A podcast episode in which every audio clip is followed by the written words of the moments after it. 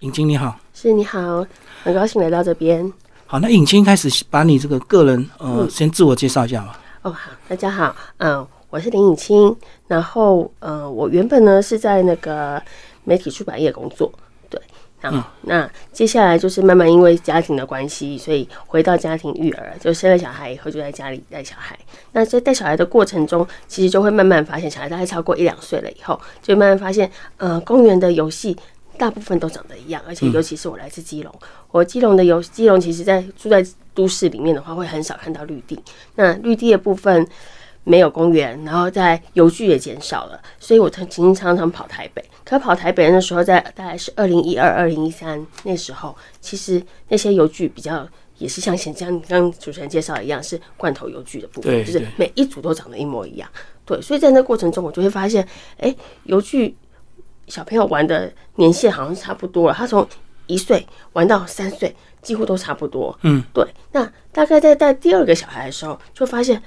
嗯，慢慢有一些像土丘，或是像攀爬网，或是呃其他的形式出现，所以我就开始寻找说，哎，为什么会有这样的变化？对，然后就会上网寻找资料，然后。接下来，基隆有一群妈妈开始联络我说，因为她知道我是过往去做文字出版出身，她希望我去做一些相关的投入，去帮忙公园的呃，基隆公园也可以做的比较不一样这样子，那去写一些简报啊，写一些媒体新闻稿这些部分。对，所以我在基隆开始呃加入了这一些动作，然后慢慢的再回到呃。还我特色公园行动联盟这边来，这样。嗯嗯嗯，所以这样讲，是不是这个台北市它的公园进步的稍微早一点点？是，嗯，还我特色公园行动联盟其实是在二零一五年的时候，在秋天的时候，呃，有。一群妈妈慢慢发现说：“哎，磨石子滑梯慢慢不见了。”这群妈妈其实也是因为呃罐头游具的关系，所以他们带小孩到磨石滑梯、到金属滑梯玩。可是这些磨石滑梯因为当初不符合法规，慢慢一座一座的拆掉，因为他们打到了市民专线，市民专线只会回他们说这不符合法规，所以要拆。那一座一座都拆掉了，好玩的都拆掉了，所以他们就会觉得说：为什么要把好玩都拆掉？小朋友会觉得。我没有地方玩了，嗯嗯，所以他们决定一群人群结起来，在网络上群结，站出来澄清，想说，呃。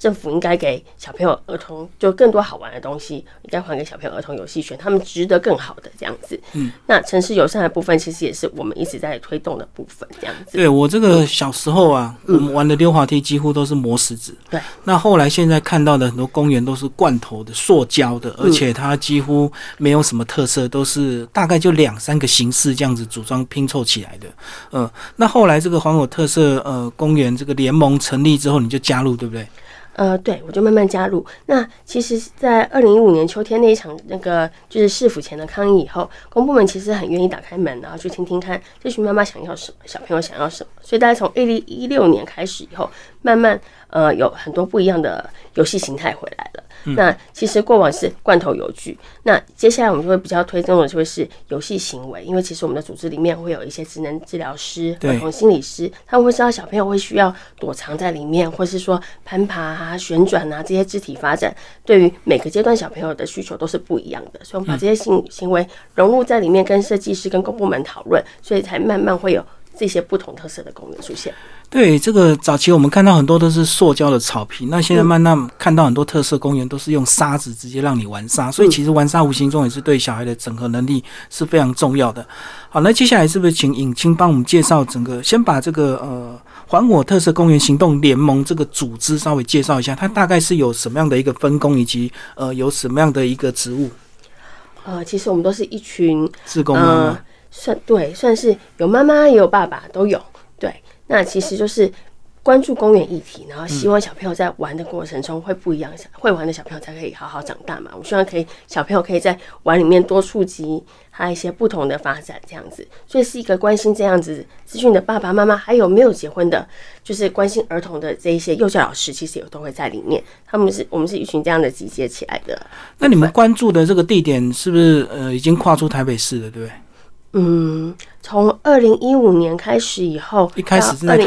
在新北市。二零一七新北市成型以后，新北市慢慢长出来更多，所以其实各个地方都有陆续的在发展，像基隆、像新竹、台南、高雄都有不同的阶段，像屏东，那我们都会。过去里面去做协助，去帮忙分享理念这些部分。那可是也是要看每个地方政府的呃经费不同，概念不同，会去慢慢的进度也会不一样这样子。所以其实台湾也是蛮大的，所以如果你发现你们家公园很没有特色，或者是都是那种塑胶的罐头游戏的话，其实也可以跟你们联络，然后请你们去看看，然后一起来协助，然后跟公部门联络，看看有。呃，有没有什么样的一个方式，或呃，用什么样的一个经费来改造这样子吗？是我们这本书里面其实有一篇是呃不可不知，它里面有写说第一次公园澄清就上手。所以其实我们如果觉得家门口的公园比较嗯罐头没有特色，没有特色，或者小朋友其实玩差不多了，嗯，然后想要再多说一些什么，其实是。透过一九九九澄清，或是找理想，或是找议员这些管道，其实我们有在书里面有做一些介绍，这样。对啊，而且我们现在台湾又面临这个少子化的问题，如果你连公园的游戏空间都不友善的话，你叫爸爸妈妈怎么放心生小孩？生了小孩之后根本没地方玩。嗯，没错。而且以公部门的这个考量，有时候就是安全第一啊，所以他看到一些比较怎么样，他宁愿全部拆掉，空空在那边，他也不愿意。去冒一点险，做一些比较特别的一个这个儿童装置，对不对？嗯，其实我们后来真的进去一起讨论以后，我发现公部门其实还有设计师，他们其实不知道什么是小朋友好玩的游戏。其实对于这一块，他们其实也是比较少触及的。对，所以经过讨论以后，经过一些工作坊、使用者工作坊观察以后，他们更会知道说，儿童行为原来他们是透过。一些肢体发展，或是透过跳或攀爬，可以得到他们的自己的挑战能力，对挑战的我能感的成就感这些部分。对，那其实我刚刚一直想要提的是，在二零一五年前呢，像台北市我们有去做调查，我们一开始只是因为抗争和抗，就是上市府前面。那后来我们真的调查以后，发现像台北市有三十二万个河。那个儿童，他们只有就只有几个沙坑，然后只有几座秋千，所以等于是几万人用对，平均用一万一万个小孩，可能就是几座排队秋千，八万个小孩玩一个沙坑这样子，那其实就很像下水饺一样，像沙坑就像说下水饺，你就不可以去挖那个河道，因为玩沙就是要挖河道，然后大家一起合作奔跑的倒水，然后做这些事情，那其实那个空间你就只被限缩在里面了。对，就从小就被关在一个小框框里面去玩沙那种感觉，所以在二零一五年前是这个形态，或者是排秋千的时候，你就会变成啊，我要荡十下，我数到十，你就要下来喽。然后因为后面还有好多多人在等，嗯，所以从二零一五年到现在，其实你会慢慢发现，走出去的秋千变不一样，它从单片式的秋千变成。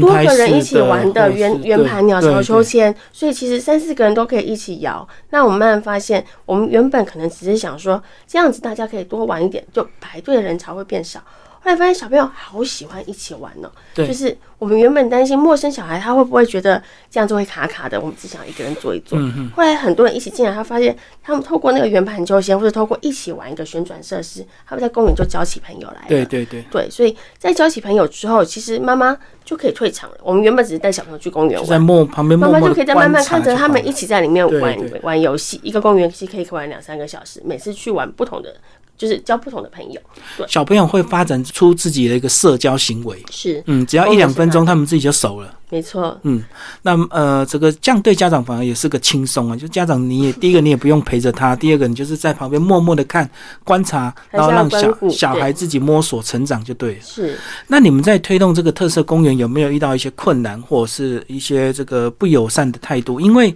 或许有些爸爸妈妈觉得玩沙很脏。那有些沙在那边，可能有些老人家会觉得说，你一个沙根在那边，可能野狗会大便啊、小便啊，反而让环境更脏。有没有遇到这样的一个困扰？嗯，这是属于使用者使用者的部分嘛。所以其实我们一直在分享这样的理念，就是其实这些东西对小朋友是好的。对，那从一开始，从一二零一六年这些高度的攀爬网出现的时候，其实我们会常常听到说很危险的，你可能会下来，这不符合你的年纪，然后这你还太小了，不可以什么之类这样的声音。其实从二零一六年有这样的高度的时候，他们会慢慢有这样的声音。可是，一直到现在，你现在去公园，这些声音不见了，其实会变成你可以，你可以做到，你可以再往上去一点，没关系，我在这边陪你。其实家长的心态在这一些过程中，除了公园的改变。这个城市的家长，这个台湾呃，面对这样不同游戏场的家长，他们心态也在改变，他会承接小朋友在游具上挑战不稳定这一些的游具，嗯，他们的紧张的感觉，因为其实小朋友在上面他自己也很紧张啊。对。那如果家朋家长在下面去喊说不可以哦，其实他们更容易吓一跳。所以我们要做的其实是等待他去发现他可以怎么下来。那很多家长这样透过这样的观察，其实他也会知道说，因为同一个游戏场的家长会有紧张的和呃等待观察的，他会发现等待观察那一派家长，哎、他小朋友好像很快就可以突破自己的关卡了，所以慢慢的就会往那个方向走。嗯对，嗯，有时候是真的是我们家长过度的保护。你看他他很高，你就不让你的小孩爬，他自然也会认为那很危险。可是当你让他尝试之后，也许第一次会有点害怕，可是第二次、第三次，他根本就不用你管了，他自己就噗就爬上去了，对不对？我们常常说一个游戏不是一次就突破这个东西，因为其实每一次去公园，小朋友情绪不一样，他今天想转，他今天想爬，他今天想荡，每一次都不同，他不可能一次玩完全部的，或是不可能一次看到十米高的攀爬就爬到最顶端。嗯他可能在刚来的时候，他可能是在先底层观察大哥哥大姐姐怎么爬到上面去，下一次他再试试看可不可以。所以现在其实有一些攀爬网，它有设溜滑梯，就是一个高的攀爬网旁边有溜滑梯，爬上去就溜下来。对于这一些比较呃想要训练攀爬能力的人来说，就是刚开始初阶进去的这样小幼童来说，那个溜滑梯就是他的目标，他好想要爬到那边去做一个溜滑梯的动作。对，所以这些其实都是一个呃游戏行为的导入这样子。嗯嗯，而且当他成功之后，他就会有他自我的一个成就感，就对。对，真的很，他觉得我做到了，我可以做到。对，嗯嗯，所以家长在旁边就是守护着，然后等他下来之后鼓励他，他就会很有成就感。对，就会就会跟他说：“哎、你这次做到了，然后可以，他可以再去爬，他一定会再去爬一次，他一定会觉得说，刚刚我哪边卡卡的，我想要再顺一下。”对，因为小朋友会很享受这中间的过程，挑战成功的过程。嗯对，好，那其实这本书你们举了二十二个非常精彩的公园改造的一个例子，那这些例子是你们自己去考察出来的，然后主动的，还是透过一些居民或者是透过你们志工妈妈一处一处找出来，然后把它改造出来的？嗯，其实我们很谢谢连金来找我们去出这本书，因为其实我们参与的过呃相关讨论的公园或居民公开说明会，其实不止这二十二个，选了这二十二个，主要是因为我们想要挑出不同的议题来。有譬如说关于儿童游戏权的伸张，我们一开始的青年公园，我们是从青年公园的模式滑梯被拆的时候，我们去做争取的，所以那是儿童游戏权的一开始，对于我们来说是特工盟的一开始。那还有关于的是公民参与或者是那个自由游戏的部分，所以我们分了很多议题在里面，就分了八个议题在里面，还有挑战与风险这一些。那从这八个议题里面，再把相关的双北的相关公园拉进来，那这种公园都是我们有实际去做一些讨论和参与的部分，尤其是华山大草原。华山大草原其实从二零一七年有办一场工作坊，嗯嗯，对他们办了工作坊以后，纳入儿童的声音，然后把这些就是小朋友想要的形态，比如说它里面有一个呃水的沙坑，然后那时候小朋友、水流的对有水流的沙坑，那小朋友那时候就说：“我希望我的都是车子，它可以从那上面溜下去，我希望有一个山坡的感觉。”他在堆他的工作坊的。的造型的时候，他是这么说的：设计师在观察的时候就听进去了，他就很努力的帮他呈现了这样的形态在他的沙坑上面，这样子。对，因为如果单纯只有沙的话，其实没那么好玩。就好像我们在海边去去堆那个沙堡一样，你一定要有水才有办法塑形嘛。对，然后尤其我们如果去普通的沙坑，它我们要一直去装水，一直去装水回来。就很累。华山大草原的沙坑好玩，就是它那个上面会冒出水来，然后让嗯、不管你放了小石头啊、小车子啊，它会一直顺着那水流滚一直下来。滚下来，对，那小朋友其实不玩沙，他看着那水流，看着别人的东西滚下来，他也是一个观察，也是一个觉得很有趣的地方。那华山大草原就是一个有纳入小朋友声音，那像其他旁边就会有一个呃，就是马赛克的隧道。就马赛克山洞隧道，你就可以在那边看到这一些小朋友他们参与的过程。那这些马赛克也是这些小朋友在第二次盖好了这个华山大草原以后，邀请这些小朋友回来这个地方去做这些马赛克拼贴，然后把它放在隧道上面。所以小朋友其实来的时候，他会觉得说：“你看，这公园是我盖的。”这些小朋友带着其他的朋友来的时候，他不会先去玩会荡秋千也不会先去玩溜滑梯，他就会拉着小朋友说：“你看，这是我的我的作品。”这样子，他有参与参。与感，对，对嗯，他也会有成就，就对。所以这种使用者参与工作坊，其实呃，除了这些桌上形态的这一些建造，其实最重要的还是呃游戏行为的部分。所以使用者呃设计师会观察使用者在这片草地里面会怎么玩、怎么滚，然后他可以接受多少的高度。譬如说，这些小朋友他可能是分成呃三到九岁好了，那可能就三到六岁一批，六到九岁一批。这样子，或是九到十二岁一批。那每个不同年龄层，他其实玩出的东西不一样。那怎么同样的结合在这个游戏场里面，这个游戏空间里面？其实设计师在电脑前他没有办法去说想到这些事情，一定要去透过现场观察。原来这个小孩在这边会这样玩，原来九岁的小孩在这边已经不适合玩了，他适合在更多其他的行为在里面这样子。对，真的，如果你有养育过小孩，你会发现，其实小孩在每一个阶段其实非常明显。有些时候他会很喜欢玩公园的东西，有一个阶段他可能就不喜欢玩这个东西，嗯，对不对？当或者是他比较小的时候，他喜欢玩一些角色扮演、加加酒。可是等他在大一岁，也许就差那么几个月，他又不喜欢玩这个东西，他突然就觉得很幼稚。对，或是他没有玩伴，或在那公园他刚好没有碰到适合他的玩伴，或者他那天刚好不想玩。或是那个公园并没有他适合他喜欢的那个认知的发肢体认知发展的部分，譬如我女儿她很喜欢上肢体的运动，比如说 monkey bar 攀爬架，很喜欢这类型，然后或者是摆荡旋转这些部分。那所以如果他去一个只有溜滑梯，就算是大草坡或是很高的溜滑梯溜下来，他可能也想要去做一些其他的事情。他觉得哎，这边只有这样哦，我可不可以去一点有荡秋千的地方？这样子，所以。对，不好意思，所以这也是我们一直在讲的。其实像都市空间里面，我们的公园空间其实没有到那么够嘛。其实现在已经就是每个公园，呃，大型的区块没有到那么够。邻里公园其实是我们一直想要推动的，就是走出家门的邻里公园。我在这边我可以玩单抽签，我再走三步我可以玩攀爬网，我再走四步我可以去玩溜索。这是南港那边现在目前有呈现这样子的形态。南港的研究院那边那一条。还有九如公园有一个好高一个十米高的攀爬网哦，就是小公园的话，它还是可以做一些单一的特色，就对。但其实那边小朋友就好幸福哦，他那一整个区块都是他的公园。我们常常在那边去玩，因为我会带小朋友去攀爬网那边玩，还有玩溜索。其实他在那边的时候，我们就发现九如公园那个攀爬网上面小孩，他们都是同一批在溜索那边交了朋友以后一起跑过来的哦，整群整群就结伴。哎，那我们再一起去上面那个。秋千玩好不好？就一群就冲上去玩，对，所以他们其实是住在附近的孩子，或是读附近国小的孩子，那里就是他们整个的游戏场。我们常说家门口的卫星公园，家门口的游戏场，其实就是这样的概念。城市就是小朋友的游戏场。嗯，所以公园真的不在不怕所谓的这个太大或太小，只要有心的话，它都可以呃成立一些特色的一个玩具。嗯，呃，那以公园的这个比例上来讲，它到底要规划出多少的一个空间是给呃让这个儿童游戏区去做一个再造呢？因为我们还是要顾及到一些其他的族群嘛，一些老人家可能要晒太阳，有些人喜欢在公园跳跳舞啊。那呃，大概抓什么样的一个比例呢？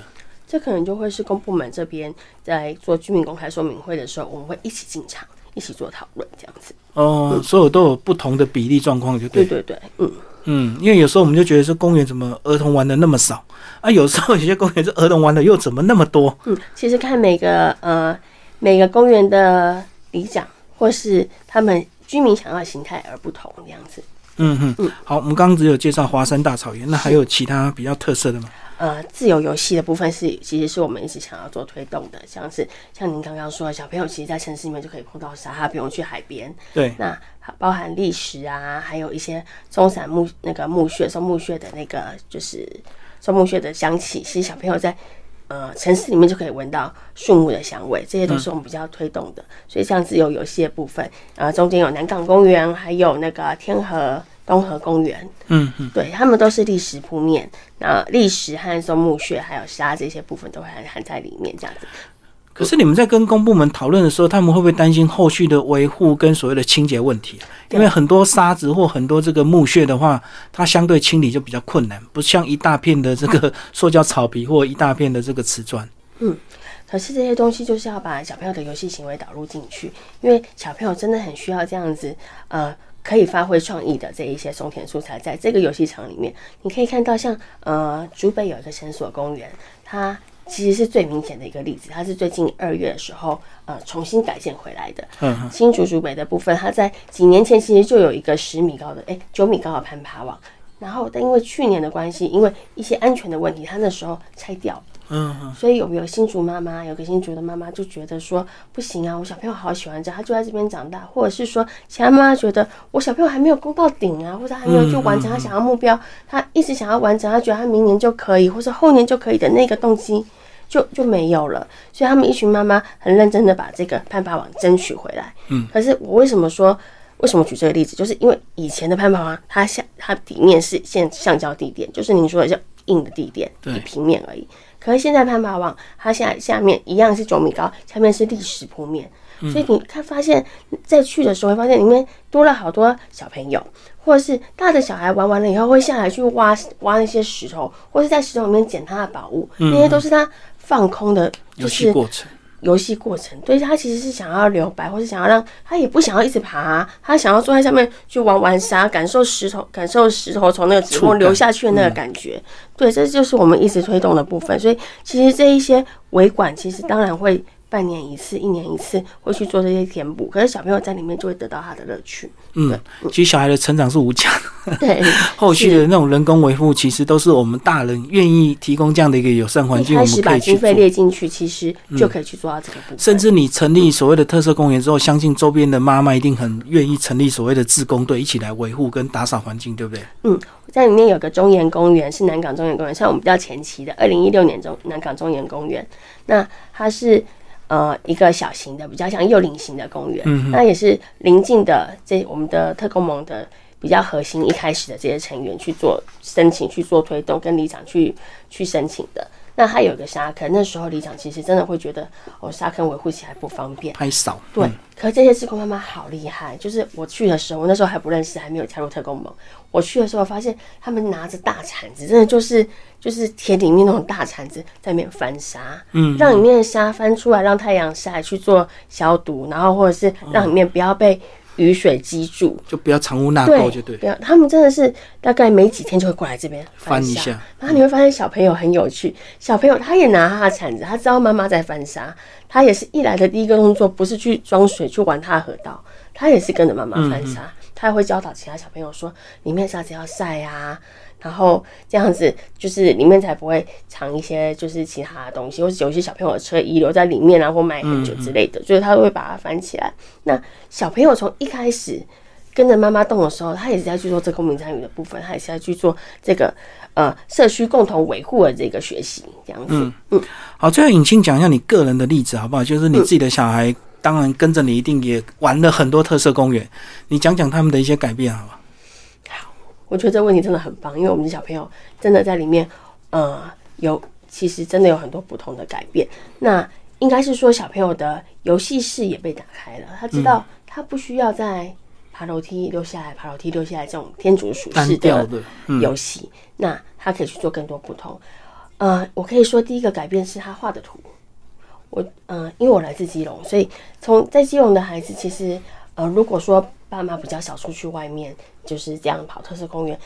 小朋友如果画游戏场的时候，或者是其实一开始。呃，二零一五年、二零一六年，小朋友一画游戏场的时候，一定是画这样的溜滑梯，就上去游下来溜滑梯。自式的，对，或者是他们在绘本里面看到，或是两根杆子，然后中间一个荡秋千。嗯嗯，那大概慢慢的，我从我小朋友的图里面，我会发现他的游戏场里面没有溜滑梯了，它就是一大片土丘，或是一大片攀爬网，然后溜溜滑梯下来，或是荡秋千这些东西，慢慢出现在他平常的日常生活的画中。我觉得日常生活里面自然而然画出来的东西，其实就是小朋友心理的状态，真实的，真实的心理状态。那一直到现在，他从一开始从大班到现在小学三年级，嗯，小学三年级的时候更不同，小学三年级他画的东西就会是挑战式的路径，比如说像桃园的大有湿地，像他们有一些轮胎。就轮胎怎么荡到一个木条上面去走那个独木桥，或是一个泰山荡怎么荡过去，或是溜索怎么从高山溜下来。像南港公园就有一个很棒的溜索，是从一个斜坡这样溜到平面这样子。对这些记忆，这些有趣的记忆，在他的心里面，他想要把它集结在同一张画里面的时候，你就会发现啊，原来这些都是他喜欢的东西。对，那其实呃，这是个是呈现出来的呃画的部分，还有心理的部分，其实嗯。小朋友在攀爬网或是在挑战他有点不确定东西的时候，他的心态是会成长的。就是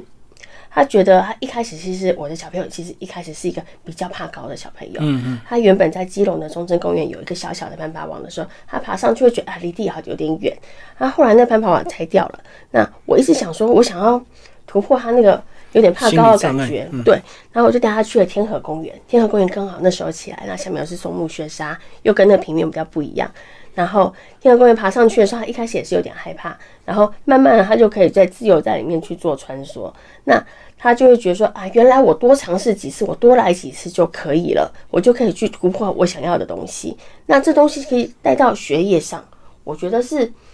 有相关的，就是譬如说他在学业上的时候，他譬如说二年级的时候，我好记得还有一个加减十位数加减法问题卡关，然后他觉得我怎么做一次就是。每一次跟你看的时候我都不会，我说那你就多做几次啊。其实多做几次你就会了，就多练习，就跟游戏场的一样。嗯，你多玩几次，多碰几次，那个关卡就过了。对，这个比喻在他心里面，他就觉得，哎、我通哎、我可以。所以对，因为他有实际的一个经还有，实际的这样生活经验。像如果说他没有这样子的突破高度的生活经验的时候，他比较难去理解我在说什么。就他会觉得，那我为什么要多做几次？我觉得很烦，我不想要再做。可他有这样实实际的生活经验，他觉得那个成就感他得到过以后，他换到他的学业上，换到他的生活其他的练习经验上，都是相同的。所以他未来一些人生困境可能要过关的话，他会借用他儿时成功的经验，就对。对，像这种挫折忍耐力，其实就是我们一直在那个亲子教育里面有去说的嘛。像其实游戏场就是一个呃，孩子在里面边游戏边成长的一个地方。对，如果没有这样实际的环境，我们如果只透过书本一直叫他加油、加油、加油，他根本他的印象不会深刻。是嗯，他一定要直接直接接触很多游戏之后，得到一些些挫折之后，最后成功了，他就会用这样的经验一直复制。是，像这这样的经验，其实也就是他面对危险的经验。嗯，对，像呃，常常游戏场里面会有一些比较呃不确定的一些晃荡、摆荡的过程，我要怎么到那一步的那一个。他看准的那一步，或者是我从攀爬往上要怎么下来，一个是米高的攀爬网要我其实也上去下来，我也很紧张。可是他们怎么在那过程中慢慢下来的那个不确定感，那他未来在面对人生的其他不确定的时候，他会知道我只要慢慢看，我就可以知道我下一步在哪里。这样子，好，今天非常谢谢这个还我特色公园行动联盟的这个呃林颖清哦，呃作者之一为大家介绍这本书《公园游戏里》，然后联经出版，谢谢。谢谢。